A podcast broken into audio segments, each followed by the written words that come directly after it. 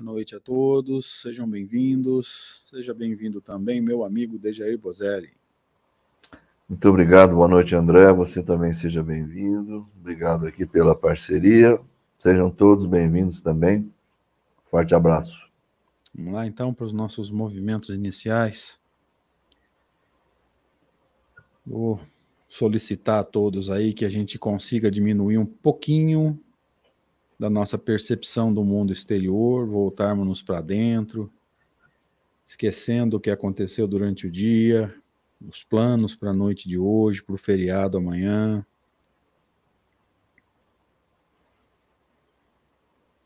Vamos centralizar o pensamento, deixar de lado as preocupações e focar no aprendizado mútuo de todos nós. Respire profundamente, desacelere o pensamento, desacelere o metabolismo. Se você sentir sono agora é normal. Não se preocupe. Qualquer desconforto, num primeiro momento, foque o pensamento no estudo, procure manter o foco. Vamos agradecer a oportunidade bendita que temos, mais uma, aliás, de estarmos aqui reunidos em nome de Deus, em nome de Jesus, e por que não em nome de Allan Kardec, para a busca do conhecimento. Conhecimento que liberta, como nos ensina Jesus no Novo Testamento, dizendo que a verdade nos libertaria. Amigo Jesus, amigos espirituais, muito obrigado pela oportunidade de estarmos aqui, Senhor, juntos, encarnados, desencarnados. Os facilitadores, os amigos que nos procuram, para fazermos juntos, Senhor, a nossa dinâmica de instrução, de aprendizado, de transformação moral e, muitas vezes, realizando também a chamada alteração da prática doutrinária. Agradecemos aos espíritos amigos, com quem buscamos simpatizar nesse momento, criar esse, essa coesão de sentimentos, rogando o amparo deles, inclusive, para que a gente não perca o objetivo, para que estejamos focados na instrução, sem deixar que os sentimentos menos dignos, ainda características do espírito imortal, ainda imperfeito, Tomem conta de nós, Senhor. Ajuda a gente a evitar a vaidade, o orgulho, todos os sentimentos que podem colocar o trabalho de instrução a perder. E confiantes no amparo espiritual, na obra de Kardec e no nosso esforço de busca, nós rogamos permissão maior para iniciar nesse momento mais um encontro para estudo do Livro dos Médiuns. Que assim seja, Graças a Deus. Assim seja. Sejam todos bem-vindos, meus amigos. Vocês estão vendo no banner aí logo abaixo da gente. Ah, você que, que travou o microfone para tossir, né? É. Ah, tá. Eu achei que ele, eu já tinha destravado, eu fiquei com medo aqui uhum. de, de ter esquecido. Então, como os amigos estão vendo no banner, encontro número 93 ou 93 encontro para estudo de O Livro dos Médiuns, nesse esforço nosso que se iniciou no final de janeiro de 2020 e logo na, no começo de, de, de 2021, o Deja embarcou conosco nessa viagem, aceitou o nosso convite para viajar junto na direção desse conhecimento. É, então já são 93 encontros para estudar essa obra extraordinária que é o livro dos médiuns. É, obrigado, Rede Amigo Espírita, né? Aqui é um canal só, a gente não tem que ficar agradecendo igual na, no estudo do sábado, né? Desde que a gente agradece três canais, aqui é um só, e derivações, mas todos eles derivando da Rede Amigo. A nossa gratidão à Rede Amiga, a gente direciona essa gratidão, esse agradecimento ao nosso querido amigo Zé Aparecido, que capitaneia esse, esse trabalho já mais de 10 anos, se não estiver beirando 15 anos já. E, enfim, nossa gratidão ao Zé Aparecido por esse espaço, que no meu caso aí vem desde 2013, vai fazer 10 anos já, é, de poder estar sequencialmente com os amigos buscando o conhecimento. Então, Zé, Deus te proteja e te abençoe sempre. Que a recuperação da Rafaela continue a contento aí. Deja, você quer fazer as suas considerações, por gentileza? Da mesma maneira, eu agradeço à Rede Amigo Espírita por nos abrir esse canal de comunicação, proporcionando a todos nós essa oportunidade maravilhosa de estudo e fazendo votos para que consigamos realmente realizar um bom estudo, que seja produtivo e que possa alcançar o maior número possível de pessoas, levando-as à reflexão. A gente não está aqui para ensinar nada, apenas estimular o estudo de Kardec. Né? Deja lembrou muito bem, gente. É sempre bom a gente lembrar os objetivos desse estudo, né? Lá no primeiro encontro, lá em dezembro de dois, não, em janeiro de 2020, um pouco antes de ser decretada oficialmente a pandemia no Brasil, nós deixamos isso claro, tá? A gente entra para aprender, a gente não entra para ensinar. E nós estamos aqui para ir passando para frente aquilo que a gente vai encontrando, tá? Então, não encontrem ou não procurem aqui dois professores, né, né, usando a metáfora que a gente gosta, né, desde encontre, é, procurem aqui dois alunos que gostam de passar o pouquinho que vão entendendo, sem querer fechar, sem querer dizer que esse estudo vai resolver todos os problemas da prática mediúnica do movimento espírita, não é nada disso. Né? A gente só quer colaborar mesmo, né? É, é verdade. Esse, então, queridos, é o terceiro encontro para estudo desse capítulo que vocês vão ver agora, chamado Manifestações Visuais. Nós estamos na segunda parte do Livro dos Médiuns, parte essa que Kardec chamou de Manifestações Espíritas. Na primeira daquelas quatro subdivisões que nós comentamos lá no primeiro estudo, né, a teoria de todos os gêneros de manifestações. Aqui nós estamos estudando, lembrando que esse é o sexto capítulo da segunda parte é, estamos chegando mais ou menos a um terço do livro, pelo menos em número de capítulos, né? Salvo engano, são 36, então a gente está aí pela metade do décimo, nós estamos beirando um terço do trabalho até agora. Então, a teoria de todos os gêneros de manifestação, lembrando que esse é o sexto capítulo da segunda parte, e a gente vai iniciar, como de costume, é, com o último slide da semana anterior. Deixa eu fazer só um pedido, desde que a gente nem sempre lembra de fazer aqui. Caso o amigo não tenha feito, se inscreve aí no canal da Rede Amigo Espírita. Tem três canais, inclusive, né? O Rai TV, Rede Amigo Espírita Internacional e tem um outro também que o Zé usa para backup. O que, que é isso? Se der problema em algum dos dois canais principais, tá tudo salvo num terceiro canal para poder não haver perda de conteúdo. Então, caso você não tenha feito, meu querido amigo, minha querida amiga, nós estamos em 46 nesse momento, se inscreve aí, nos três canais para ajudar a Rede Amigo a crescer e subir no, no algoritmo do YouTube, enfim, para ficar cada vez mais fácil encontrar a doutrina espírita e cada vez mais fácil de encontrar a Rede Amigo Espírita no YouTube, ok? Às vezes a gente não lembra de, de pedir essa ajuda nesse estudo aqui. Hoje eu consegui lembrar. Então vamos lá. O último, o último slide do encontro anterior, há uma semana atrás,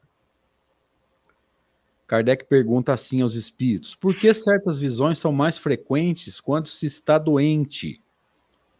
E os espíritos vão responder a ele que elas decorrem, ocorrem, desculpa, igualmente no estado de perfeita saúde, mas na doença os laços materiais estão mais frouxos. O que, que a gente pode entender aqui? A matéria está um pouco mais fraca, já não está plenamente no estado de vigília, o que possibilita essa esse movimento de saída do corpo, né, de vencer os laços corporais. A fraqueza do corpo dá mais liberdade ao espírito, que mais facilmente estabelece comunicação com outros espíritos. Então, quanto mais liberdade o espírito tem para vencer as barreiras do corpo, evidentemente, mais fácil vai ser a comunicação. E a comunicação visual é uma dessas formas que fica facilitada, né, Deixa? Perfeito. É, a, a, mim me parece que é uma coisa questão de lógica, né, que nós entendemos aí perfeitamente, né? já comentamos semana passada, né? Vamos, por mim a gente segue, você que sabe agora. Então vamos lá, vamos frente. Vamos para o primeiro slide do estudo de hoje, então, é, com continuando né, as perguntas feitas por Kardec aos espíritos. É eu?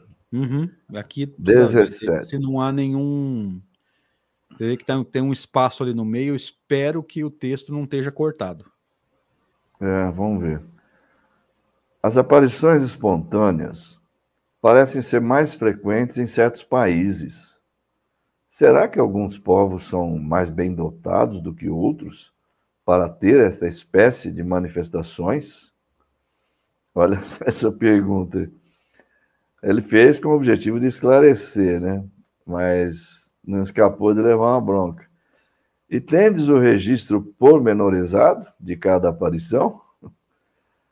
As aparições, os ruídos, todas as manifestações, enfim, estão igualmente difundidas por toda a Terra, mas apresentam caracteres distintos de acordo com os povos nos quais se efetuam. Nuns, por exemplo, onde a escrita é pouco difundida, uh, há médios escreventes. Talvez a expressão aqui seja não há, deixa eu ver aqui. Pode ser sim. Entre alguns, por exemplo, a escrita é pouco desenvolvida e não há médios escreventes. Noutros, eles são abundantes. Em outros locais, com frequência há mais ruídos e movimentos do que comunicações inteligentes, porque estas são menos apreciadas e, e procuradas. Então, é, os espíritos, obviamente, dão uma explicação geral, não tem, obviamente, nenhum caráter de, de fazer um levantamento, nada disso. Apenas expõe algumas razões que podem levar a ocorrer determinado tipo de manifestação aqui, mais do que ali, por razões várias. É, algumas ele coloca aqui. É tranquilo, né? É, algumas características dos povos, inclusive, né, Deja? Se, se, o, se o país não é, é muito instruído, e lembre-se que aqui nós estamos falando, gente, é, do século XIX, né? Se hoje é. nós não somos tão instruídos assim, é, naquela época lá, eu estou olhando aqui, Deja, é, nuns, por exemplo, onde a escrita é pouco difundida, não há médiums escreventes. Tá? Então, não é não mesmo, né?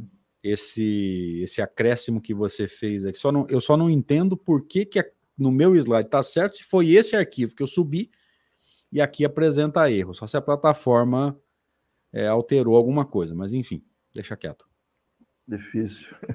Difícil entender, né? Mas vamos lá. É, é lógico que num país onde a escrita é pouco difundida, né? É, o hábito de escrever, a coordenação motora, é, enfim, eles não, não, não, são muito de registrar pela escrita, é óbvio que o papel, a, a psicografia fica prejudicada pela parte motora da coisa, né?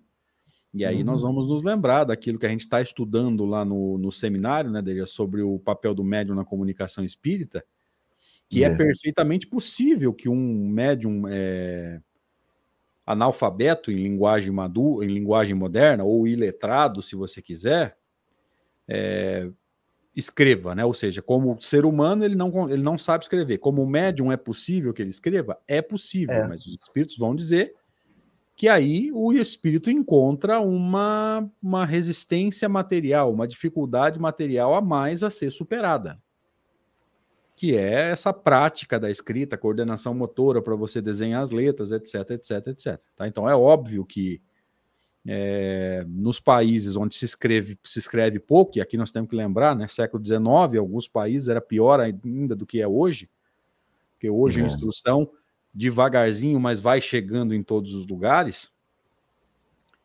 É, lá naquela época era muito pior, né? Então veja que tem uhum. aí um pouco de relação com as características dos povos, as características dos lugares, né, Dê?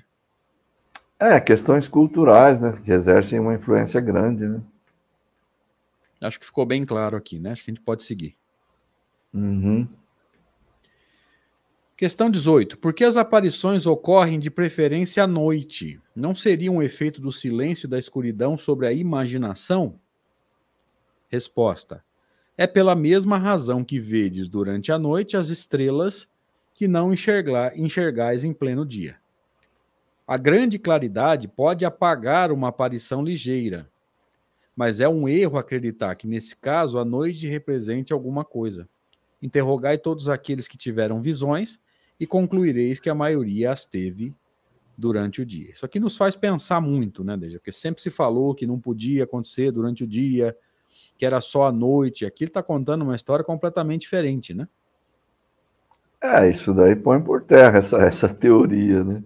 Está dizendo que a maior parte acontece de dia, né? É porque a gente tem que pensar nesse caso, né, Deja? Porque se as, se as crenças é, difundidas no movimento espírita fossem verdadeiras, né? Não, tem que ser à noite, tem que ser com a luz apagada. É, então, as manifestações físicas não aconteceriam durante o dia. As próprias curas não aconteceriam durante o dia. Então, quer dizer, o fenômeno teria que acontecer com hora marcada. Isso não tem muito fundamento, né? É, e é interessante ele falar, as aparições ligeiras, elas realmente ficam prejudicadas pela claridade aparições mais tênues, assim, é o exemplo que ele dá das estrelas. A gente praticamente não, não as vê durante o dia por causa daquela. A não ser que tenha uma condição diferente, de, de o, o, céu está muito nublado, muito escuro, por uma razão qualquer. Mas em, em situação normal é muito mais difícil você ver uma aparição mais tênue, não muito nítida, de dia. Ela, de noite ela vai ser mais perceptível. Mas ele, ele coloca uma coisa importantíssima aí, ó. mas é um erro acreditar que, neste caso, a noite represente alguma coisa. Tá? Isso aqui, para mim, é importantíssimo olhar. Olhar, prestar bastante atenção.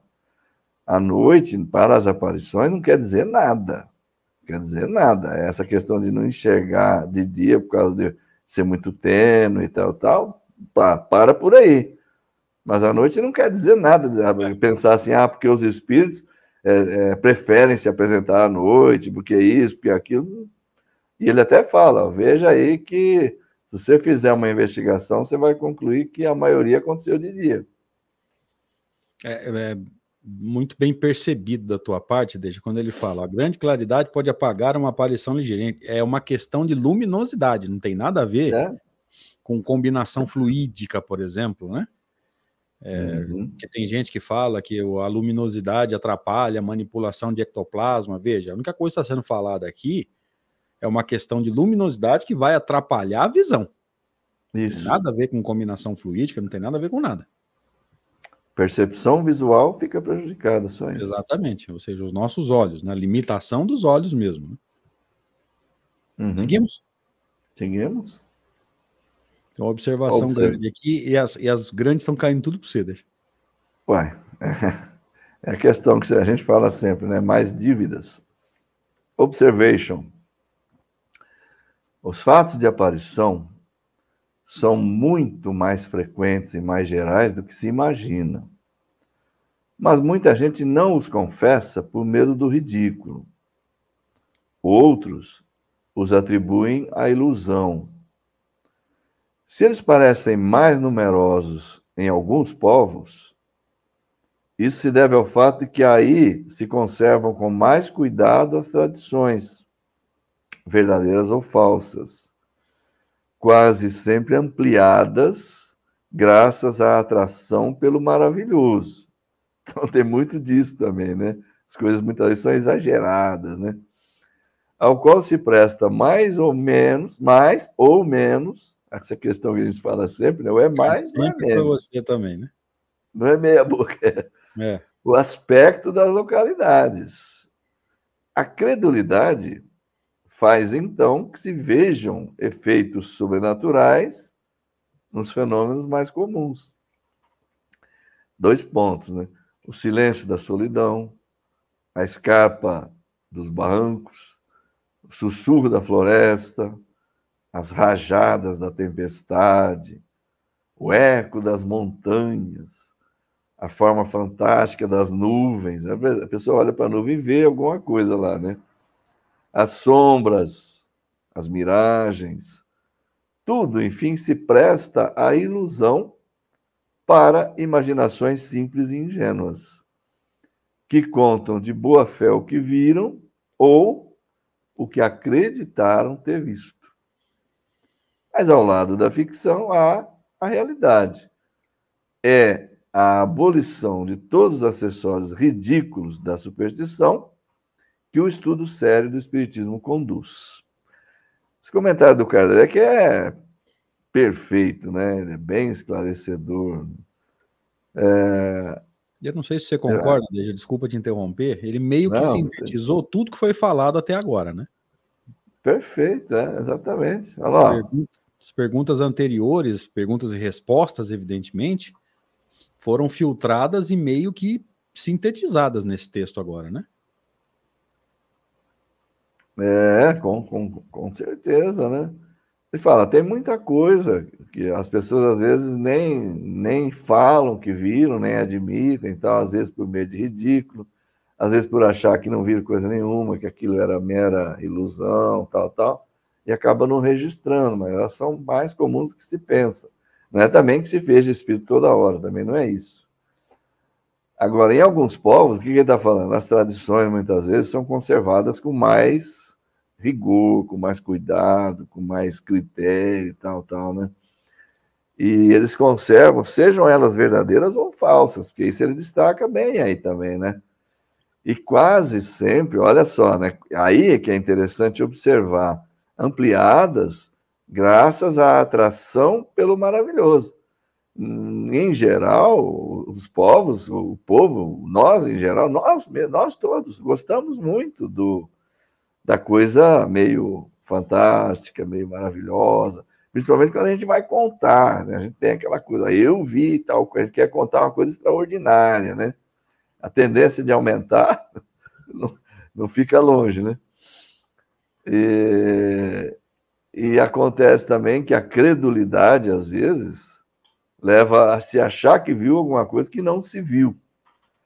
E aí ele cita uma série de exemplos aí, né? Tudo isso que ele fala de escarpa dos barrancos, sussurro da floresta, eco das montanhas, é uma coisa enorme, uma série enorme de situações que muitas vezes provocam nas pessoas determinadas ilusões, é, estimulam determinadas crenças, determinadas fantasias, né? E as pessoas tomam pela realidade. Então, a forma fantástica das nuvens, por exemplo. Quem de nós já não aconteceu de olhar para o céu e achar que a nuvem assumiu determinada forma, né? É assim. É, o que aconteceu comigo uma vez na escola, eu achei até bonitinho, deixa.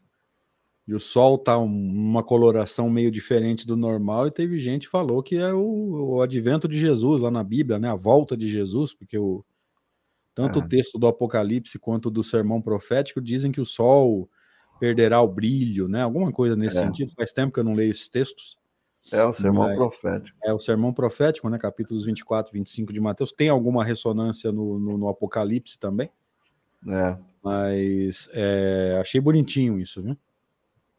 É interessante a gente lembrar aqui, desde quando ele diz assim, né, que cada, cada é, se, se, eles parecem mais numerosos em alguns povos, isso se deve ao fato de que aí se conservam com mais cuidado as tradições, verdadeiras ou falsas. Então, tem povo que conserva essas tradições e o, é, a conversa sai com mais frequência.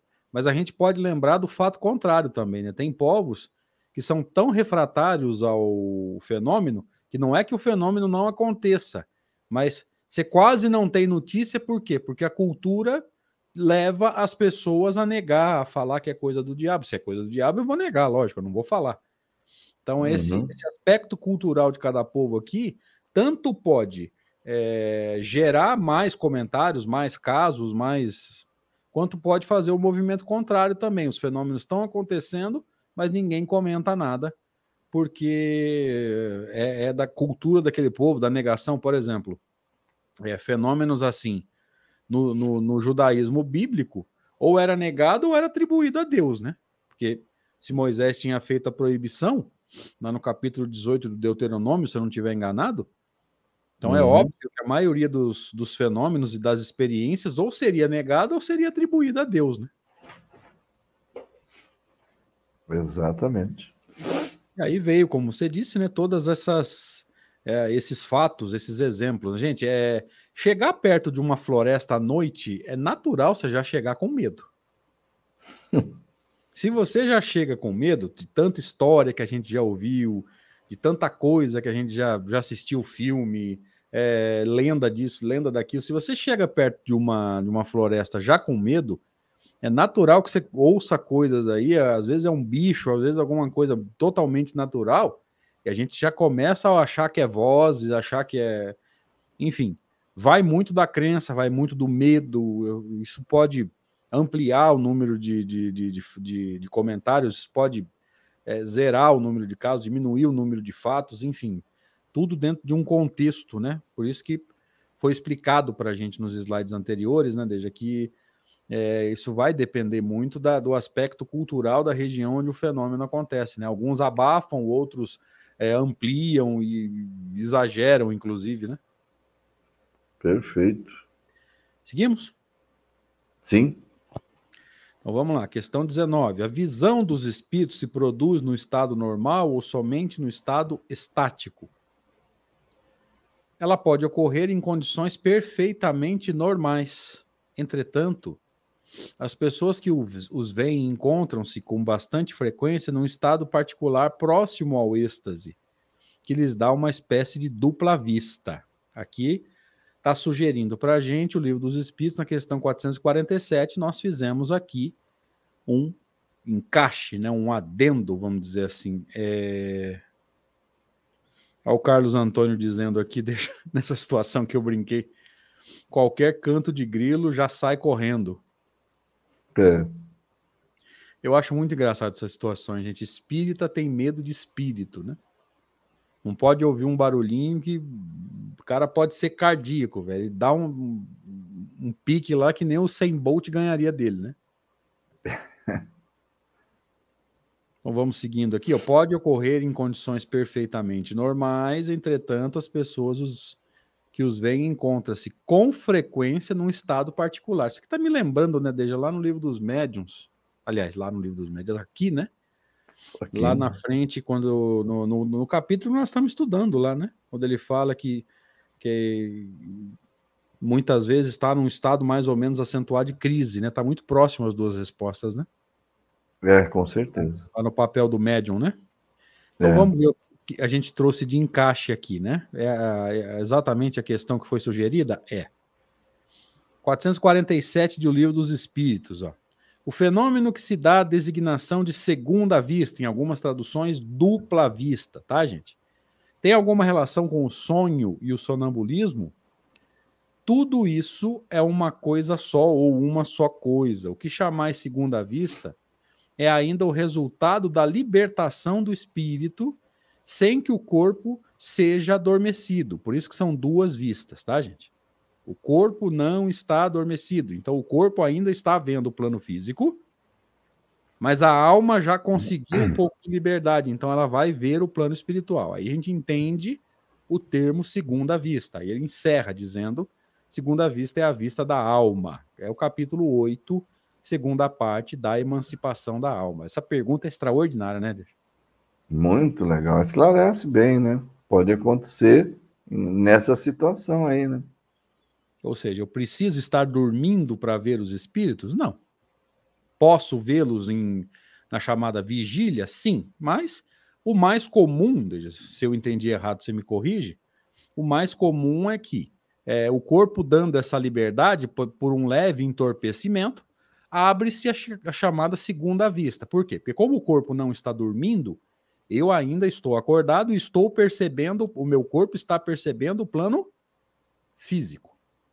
Como o espírito já tem uma certa liberdade, já pro, projeta os fluidos para fora do corpo, ele começa a ver o plano espiritual. Então você está vendo os dois planos, por isso que é dupla vista ou segunda vista. Eu entendi direito, deixa? Eu acho que sim. também acontece. O, o médium vidente, no caso, é aquele que vê em plena vigília mesmo, né? totalmente acordado, não tem nem necessidade desse entorpecimento da, do corpo, uma leve sonolência que seja, né? Para que a alma possa ver e ele gozar da segunda vista. Mas isso é uma faculdade especial que muitíssimo poucas pessoas possuem. A faculdade de ver, e ainda tem mais, a gente vai estudar no livro dos médiuns, que a faculdade de ver os espíritos de forma permanente e total é raríssima.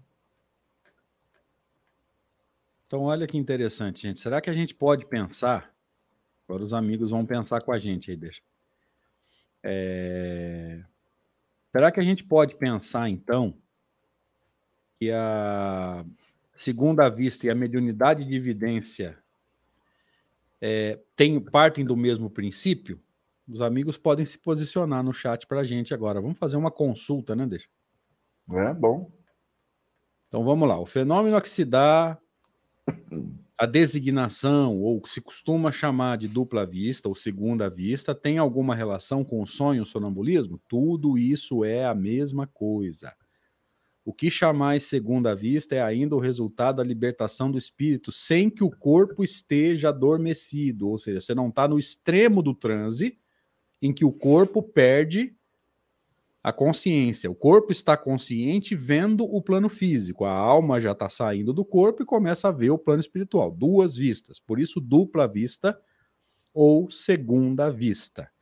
Nos ajudem aí. Posicione-se quem quiser, evidentemente, né? É... Dupla vista e mediunidade de evidência tem relação, então? E aí, o próximo slide, né, Deja? Vai ter o encaixe que vai explicar para a gente.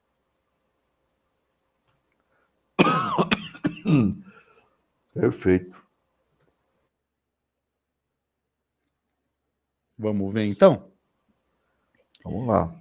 Lá no livro Instruções Práticas sobre as Manifestações Espíritas, olha o que Allan Kardec nos diz. Médiuns videntes são as pessoas que têm a faculdade da segunda vista ou de ver os espíritos. Porque se você estiver vendo com o corpo é, inconsciente, dormindo, é, você está vendo em emancipação. Vidência é dupla vista, ou seja, o corpo não perdeu totalmente o a consciência. Então ele está vendo o plano físico enquanto a alma já consegue ver o plano espiritual.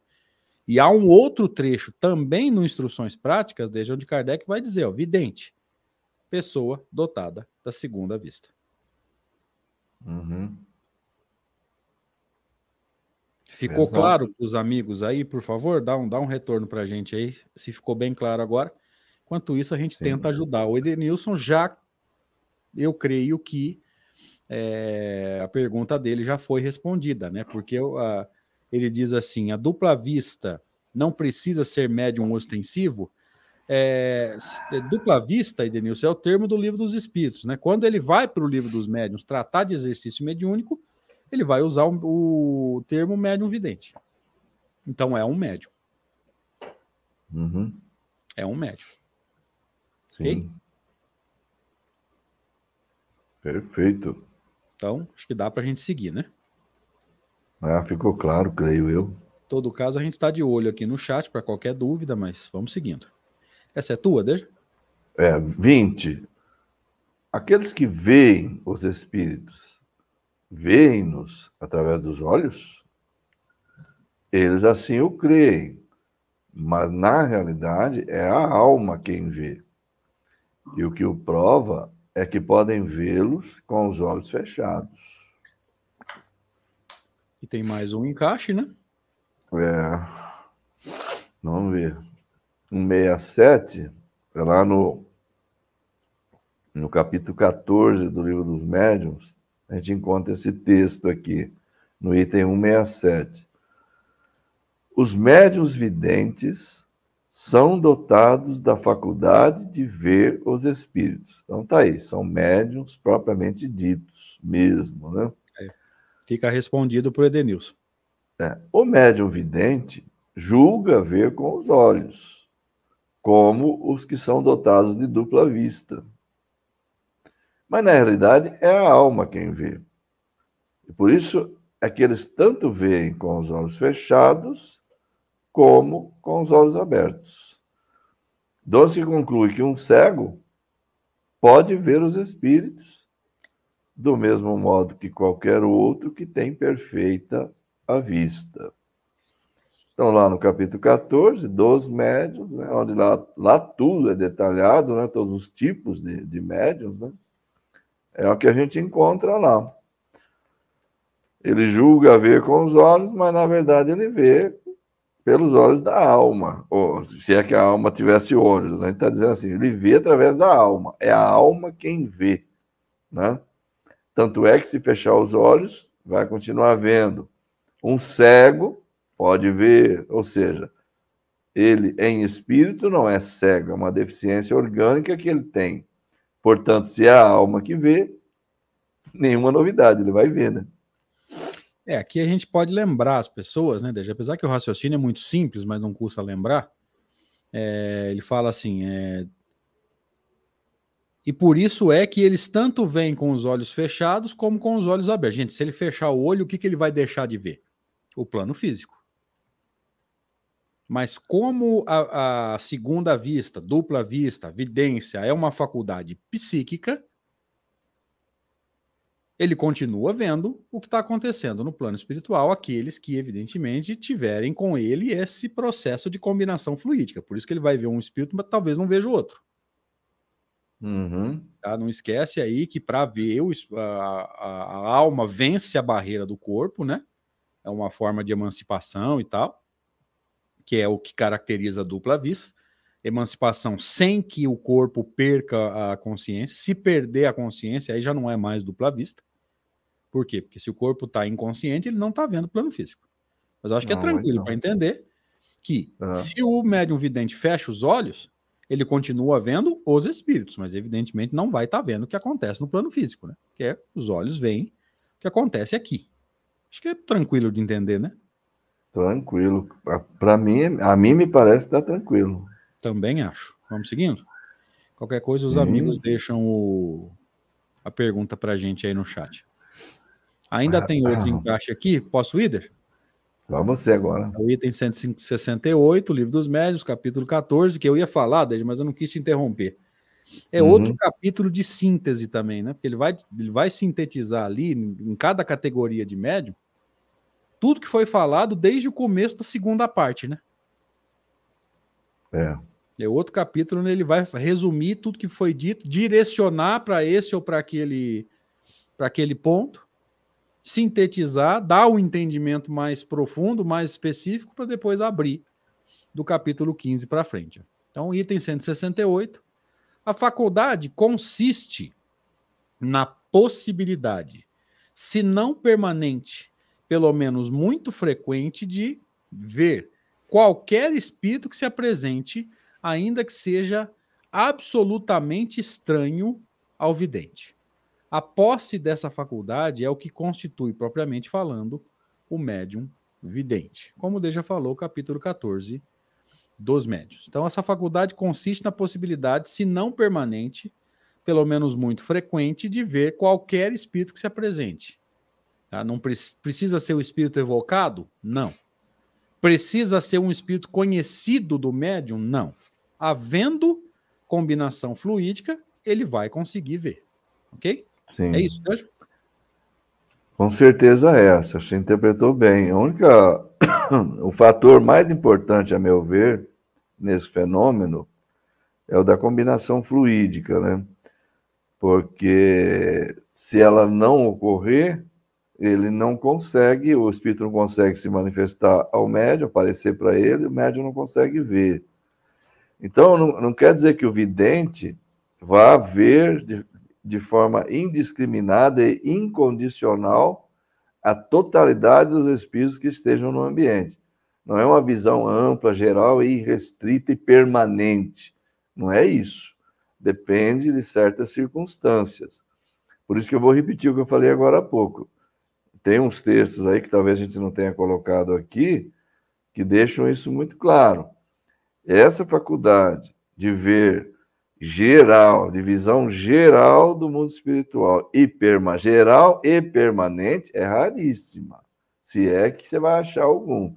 Tem alguns que dizem que tinham essa, essa alguns que são excepcionais, no caso do Chico, Divaldo parece que tem, alguns aí, né? É, mas a gente não pode negar também, né, Deja, que há muita confusão, há muita imaginação.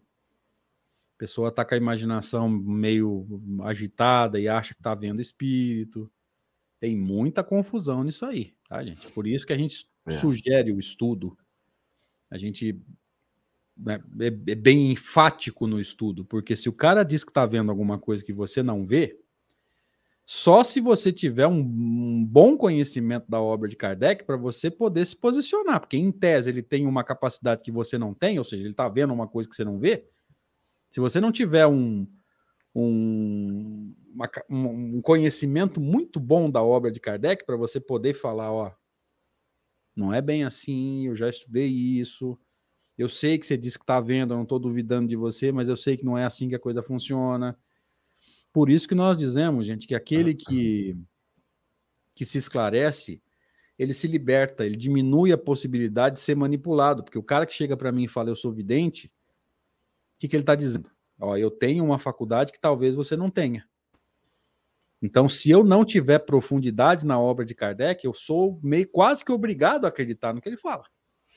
Agora, se eu estudo, eu não quero saber se ele é evidente. Eu quero saber se o que ele está falando bate com Kardec. E aí a gente consegue ter um posicionamento seguro. Tá? A gente tem que estar tá muito atento a isso, né? Certamente. A Vânia tinha perguntado lá atrás, desde um pouquinho para trás, eu não sei se entendi bem. Eu não sou vidente, mas vi em vigília. Aí vai depender, Vânia, das circunstâncias em que isso aconteceu, tá? Se você se você estava sozinha, se só você viu, se mais alguém viu. É, pode ser um fato isolado, às vezes naquele momento houve uma combinação fluídica que não acontece normalmente. Você teve permissão para ver alguma coisa que em condições normais você não ia ver o que estava acontecendo naquele momento, em que condição você estava orgânica, né? Você estava acordada, você falou vigília, mas que grau de vigília, né? O quanto de vigília você estava é, sonolenta ou não, difícil interpretar assim, né? Se você não é evidente, alguma coisa aconteceu naquele momento ali, específico, né? Circunstancial, que não acontece em condições normais, né? Ah, perfeito. Aparições ocasionais vão depender de uma série de circunstâncias. Tranquilo, isso pode acontecer mesmo. Agora, em, em, em vigília, muito mais, muito possível que seja uma aparição. A aparição é uma coisa, evidência é outra. Tá? Uhum. É possível que tome aí a conotação de, de aparição. Tá? Isso aqui que é aparição, é fenômeno físico. Tá? Se você fechar o olho, você não vê. Que é outra coisa que a gente tinha que ter comentado naquela hora, desde eu acabei esquecendo. Se você fechar o olho e for médium vidente, você continua vendo os espíritos. Se você se for uma aparição, que é um fenômeno físico, você, tem, você vê com os olhos. Se você fechar o olho, você já não vê mais. Ah, sim. Então, entre o fenômeno físico da aparição, que você vê com os olhos, para o fenômeno psíquico da, da vidência, que é lá a dupla vista, que é estar ligeiramente fora do corpo e já vendo o plano espiritual, gente, tem algumas diferenças aí que tem que ficar claras para todo mundo, tá? Tranquilo, deixa? Perfeito, perfeito. Ah, ela mesma está tá, tá esclarecendo aqui, ó, diz que entendeu a aparição com certeza, com os olhos fechados não vi. Então, beleza. Então, já dá uma característica fechou. a mais aí. Tá? Fechou. Seguimos? Seguimos. Volta o slide. Pergunta 21. 21. Essa é tua ou minha? Nem lembro. Essa aqui é minha. Como o espírito pode tornar-se visível?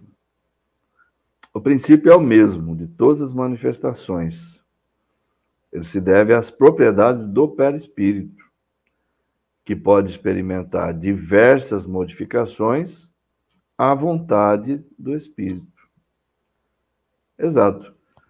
O fundamento de todos os fenômenos espíritas é o que ele está dizendo aqui, de forma bem clara. O princípio vai ser sempre o mesmo deve-se às propriedades do perispírito, a existência do perispírito, sua natureza, suas propriedades, suas características. E o que que o espírito pode fazer com ele, como ele pode, é, através da sua vontade, modificar essa natureza ou essas propriedades. E aí, dar-lhe uma aparência mais digamos assim, mais, para usar um termo que eles usam, mas o Kardec fala que não é bem apropriado, uma, uma, uma aparência mais condensada, né? que o tornaria visível, né? É, para a visão geral, digamos assim, né? E aí, é como a Vânia falou, estava tava em vigília, de olho fechado não ia ver, mas era uma aparição. Então, essa era uma aparição propriamente dita, que qualquer pessoa de olho aberto teria visto, né? A gente discutiu aí algumas situações em que há necessidade da combinação fluídica para que o médium vidente possa ver, e ele vai ver com os olhos da alma, nesse caso. Já é um fenômeno diferente. Né? As outras pessoas que estejam junto dele não irão ver, porque eh, não são dotadas da faculdade de evidência, não conseguem alcançar essa condição de dupla vista. Né? E aqui, Deja, quando ele responde, né, o princípio é o mesmo de todas as manifestações, se deve às propriedades do perispírito, e brilhante o seu comentário ao dizer que é, todas as manifestações se devem às propriedades do perispírito, né? Alteração é, da, da, da, da, da como é que eu posso dizer? Alteração ali da conformidade, é, combinação fluídica com o médium ou não. É, quando, quando ele respondeu dessa forma e você foi explicando de forma brilhante, eu fui me lembrando que o perispírito é o resumo do primeiro capítulo da segunda parte. Foi quando você embarcou nessa viagem com a gente, lembra? Ação dos espíritos sobre a matéria. É. Agora vocês estão entendendo, gente, por que, que esse capítulo, falando de perispírito, é o primeiro da segunda parte? Porque ele é o princípio e é a, a, o instrumento de todas as formas de manifestação, seja inteligentes ou intelectuais, seja as manifestações físicas. É o então, fundamento. O perispírito, né, o fluido que forma o perispírito, né, o estudo dos fluidos, o estudo do perispírito é um estudo muito importante para aqueles que frequentam e trabalham reunião, em reunião mediúnica. Maria Cláudia faz uma pergunta boa aqui, Dejó. Pode se confundir dupla vista com imaginação? Garanto que pode.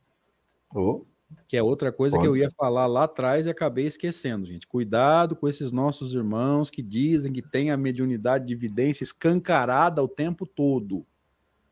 Como o Deja citou muito bem, né? A gente não lembra se a gente encaixou esse texto aqui. Se não encaixou, a gente dá um jeito, né? Porque esse capítulo vai longe também.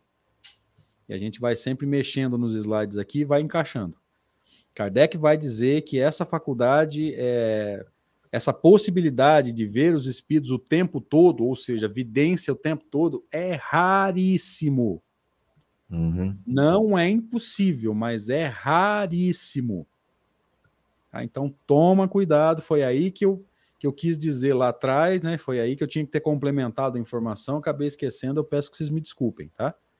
É, cuidado com essas pessoas que dizem que vêm o tempo todo, que os espíritos estão meio de estão meio de plantão para eles, como se eles tivessem assim a capacidade de ver o tempo todo, os espíritos tivessem à disposição deles, tá? Toma muito cuidado, tem muita manipulação de informação aí, gente, ah, o mentor está aqui, está dizendo, o que, que ele está fazendo? Ele está botando na conta dos espíritos uma coisa que ele sabe que não tem fundamento, como ele não tem coragem de de dizer para ele, eu acho que é assim, ele bota na conta dos espíritos. Toma muito cuidado com as coisas que vocês estão ouvindo hoje. Tá? Tem muita gente justificando as coisas erradas doutrinariamente que fala, é, dizendo que é o mentor que está dizendo, dizendo que está vendo determinada coisa. Vai com calma aí, porque isso aí tem sido usado aí para manipulação de informação, para o cara ficar de, de bambambam na, na situação. Vai com calma aí, toma muito cuidado. É, aí entra o critério de autoridade, muitas vezes, né? Em que a pessoa. É, a gente tem que né? tomar. É, a gente tem que tomar cuidado eh, com esses comentários aqui. A gente não faz com o intuito de, de, de, de agredir, de, de criticar ninguém. É lógico cada pessoa sabe aquilo que faz, tem a responsabilidade por aquilo que faz. Agora, toma um certo cuidado, como o André acabou de falar, com essa questão da, digamos assim, do exibicionismo que às vezes pode aflorar, às vezes pode aflorar Não estou dizendo que A ou B faz isso ou deixa de fazer de forma nenhuma. É, nós não isso pode ocorrer. Ninguém. Não, não. Isso pode ocorrer. O exibicionismo, a pessoa querer firmar num critério de autoridade e tal, dar uma carteirada, como dizem os cariocas, né? É, através desse meio, através dessa, desse argumento, né? Não, eu vejo, eu vejo todo o ambiente espiritual ao meu redor. É aquela, aquele médico que chega e vai falando para estou vendo tal coisa, estou vendo tal pessoa, estou vendo isso, estou vendo aquilo. Para quê? Com que finalidade ele faria isso? Pensa bem. É, eu já tenho essa tendência de achar, desde que quando o cara chega falando o que está vendo, ele já está querendo aparecer. E o grande exemplo que nós temos no movimento espírita, né, que é, que é Chico Xavier, eu não me lembro de nenhuma circunstância onde alguém tenha me dito que o Chico chegou falando o que estava vendo e querendo aparecer com a mediunidade dele. Sempre que foi Sempre que foi necessário dar algum toque, sempre foi muito discreto, sempre foi muito pontual, muito circunstancial, muito bem avaliado. Veja, que é um médium mais maduro do ponto de vista espiritual, uma pessoa que não está preocupada em aparecer, enfim, né? É um, nesse caso, é um grande exemplo que a gente pode citar, né? É, com certeza, as características pessoais do Chico, as características morais dele, né? O homem que ele foi, o credenciam totalmente, é totalmente confiável, e mesmo porque ele não, ele não era dado ao exibicionismo nunca, né? Até onde nós sabemos, né? Eu não sou um estudioso é. da vida do Chico. É, nem eu. É exatamente o contrário, né? Ele fugia a todo custo desses, dessas circunstâncias onde ele ficaria em evidência, né? Muita coisa aí ele participou mesmo, por exemplo, o Pinga Fogo, por intervenção daquele jornalista lá, como é que ele chama? Saulo, Saulo Gomes. Gomes. Saulo Gomes. É, por intervenção do Saulo Gomes, com quem ele desenvolveu uma, uma relação de muita confiança e ele acabava topando os, os convites, né? Mas é, até uhum. onde sabemos é exatamente o contrário, né? Onde era para ele aparecer, ele, ele, ele evitava, né? Ah, eu não gostava nada disso. Pergunta da Márcia Adriana. Ver os espíritos no momento em que se acorda do sono físico seria evidência? Ainda é dupla vista, né? Porque se, se você já está acordando, mas não está plenamente acordado, Adriana, quer dizer o quê? O corpo já está vislumbrando o plano físico, ele está acordando. Mas o espírito ainda está vendo fora do corpo, né? Poderia chamar de dupla vista isso aí. Ou reflexo durante o sono. Eu ainda acho que nesse caso, o corpo acordando, né? Começando a ver o, o plano físico, mas a alma ainda não totalmente é, ligada ao corpo, eu chamaria de dupla vista nesse caso. Embora eu, eu também chamaria, claro, mas é, é fugaz, né? É uma coisa bem fugaz. Vai durar muito pouco, né? Sim. E é, a gente está fazendo uma análise aqui, Adriana e amigos, né? Tem 85 pessoas com a gente hoje é, superficial dentro de uma pergunta, né? É, é. Caso por caso, a gente não tem como avaliar, né? Nesse caso foi não. isso, aquele caso já foi reflexo do sonho que ele teve e ele acordou bruscamente, então tava, ainda estava vendo as coisas do sonho, né? A gente está aí no avaliando em poucas linhas o que ela escreveu para a gente aqui. De uma forma geral, dá a entender isso, né? É. Mas Exato. avaliar caso por caso a gente não conseguiria, tá, gente? Só para deixar bem não. claro. Sim. Mais um pouquinho? Só a derradeira. Então vamos lá. É, não sei se você percebeu, Deja, mas tua voz está indo pro vinagre e a minha não está muito longe disso também, não. É, eu, eu tenho minhas razões que eu já te expliquei aí. Já, né? não. É, e a minha não está muito diferente também, não. Então vamos lá. Pergunta 22, dei azar. que estava é, vindo as maiorzinhas para você. 22. O espírito propriamente dito pode tornar-se visível, só o pode com o auxílio do perispírito? Pergunta extraordinária dele também, né? Sim. Inacreditável, gente, a lucidez dele, né? E aí a resposta: No vosso estado material, os espíritos só podem manifestar-se com o auxílio do seu envoltório semimaterial. Evidentemente, aqui é o perispírito. Este é o intermediário através do qual eles agem sobre os vossos sentidos. É sob esse envoltório que eles aparecem algumas vezes com uma forma humana ou qualquer outra, seja nos sonhos, seja até mesmo no estado de vigília, tanto na claridade quanto no obscuro. Então veja que aqui eles, né, aqui o quê?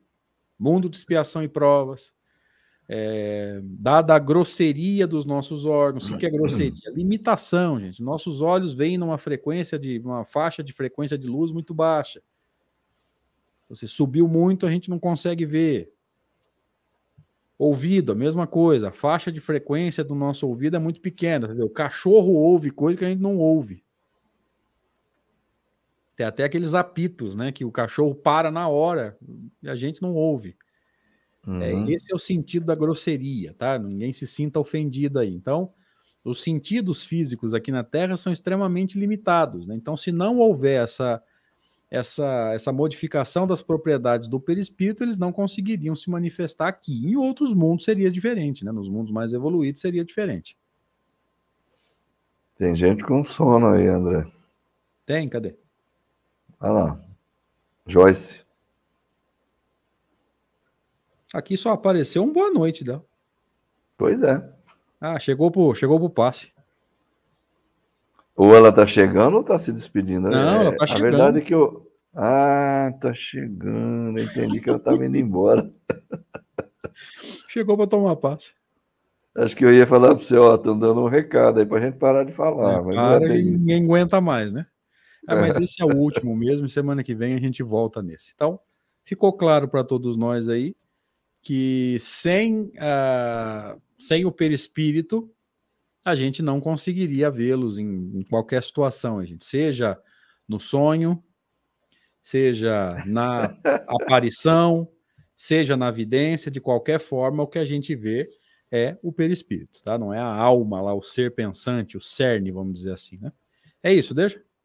Ah, para mim ficou claro que mesmo mesmo que o espírito quiser se mostrar, nós não vamos conseguir vê-lo de jeito nenhum. Não, falta essa, essa possibilidade, não existe para nós. Né?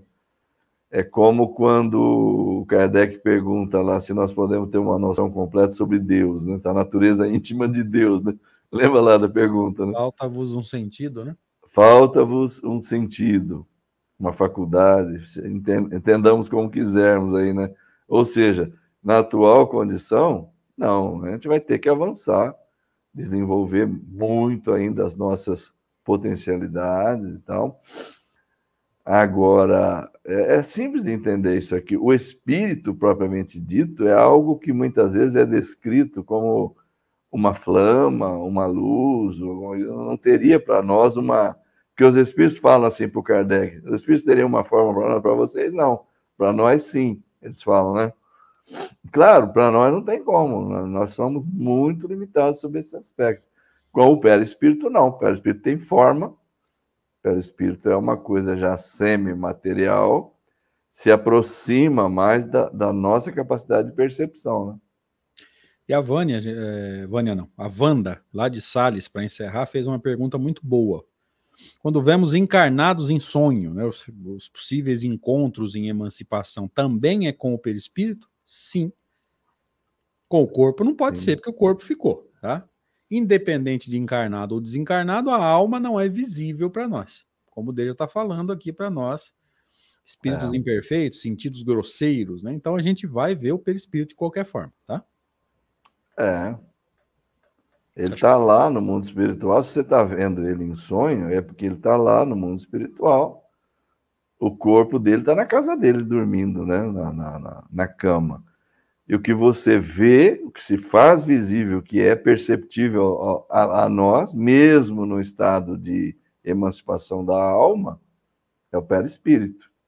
O, o espírito, propriamente dito, não. A alma, não. Então, ficou tranquilo para a gente entender. Deja, quer fazer as suas considerações de carnaval? Perfeitamente, é um carnaval excelente para todos, que seja de muito, muito descanso, muito repouso, muita meditação. Essa é a finalidade que eu estou enxergando nele. E obrigado a você, André, por esse convite, por essa parceria, e obrigado a todos pela participação, pela forma afetuosa como nos acolhem e nos tratam. Muito obrigado e grande abraço. Valeu, gente. Obrigado. Evidentemente, a, a brincadeira do carnaval e foi só uma brincadeira para não perder a oportunidade, né? Plena segunda de carnaval, que graças a Deus é, não está tendo, né? Até pelo menos nisso a pandemia nos ajuda, né? Não Bom. que eu tenha alguma coisa contra o carnaval, muito pelo contrário, eu sempre tenho dito para os amigos desde que quando voltar aqueles carnavais de família, com as marchinhas, eu seria o primeiro aí. Eu também. Eu, não ia entrar na zoeira, eu não bebo nada, não uso nada, mas eu fico lá batendo papo iria numa boa. O problema é o que não, é divertido. carnaval, infelizmente. É, agora não o dá mais. O problema não é com carnaval, tá? Então vamos entender bem isso. E evidentemente foi uma brincadeira aqui. Obrigado, gente. Deus abençoe. Uma boa semana. Bom feriado amanhã, pelo menos na maior parte dos. Acho que deve ser no Brasil todo, né? É acredito eu que seja no Brasil todo. Bom feriado, bom descanso, boas reflexões, fiquem com Deus. Até a próxima, se Deus quiser.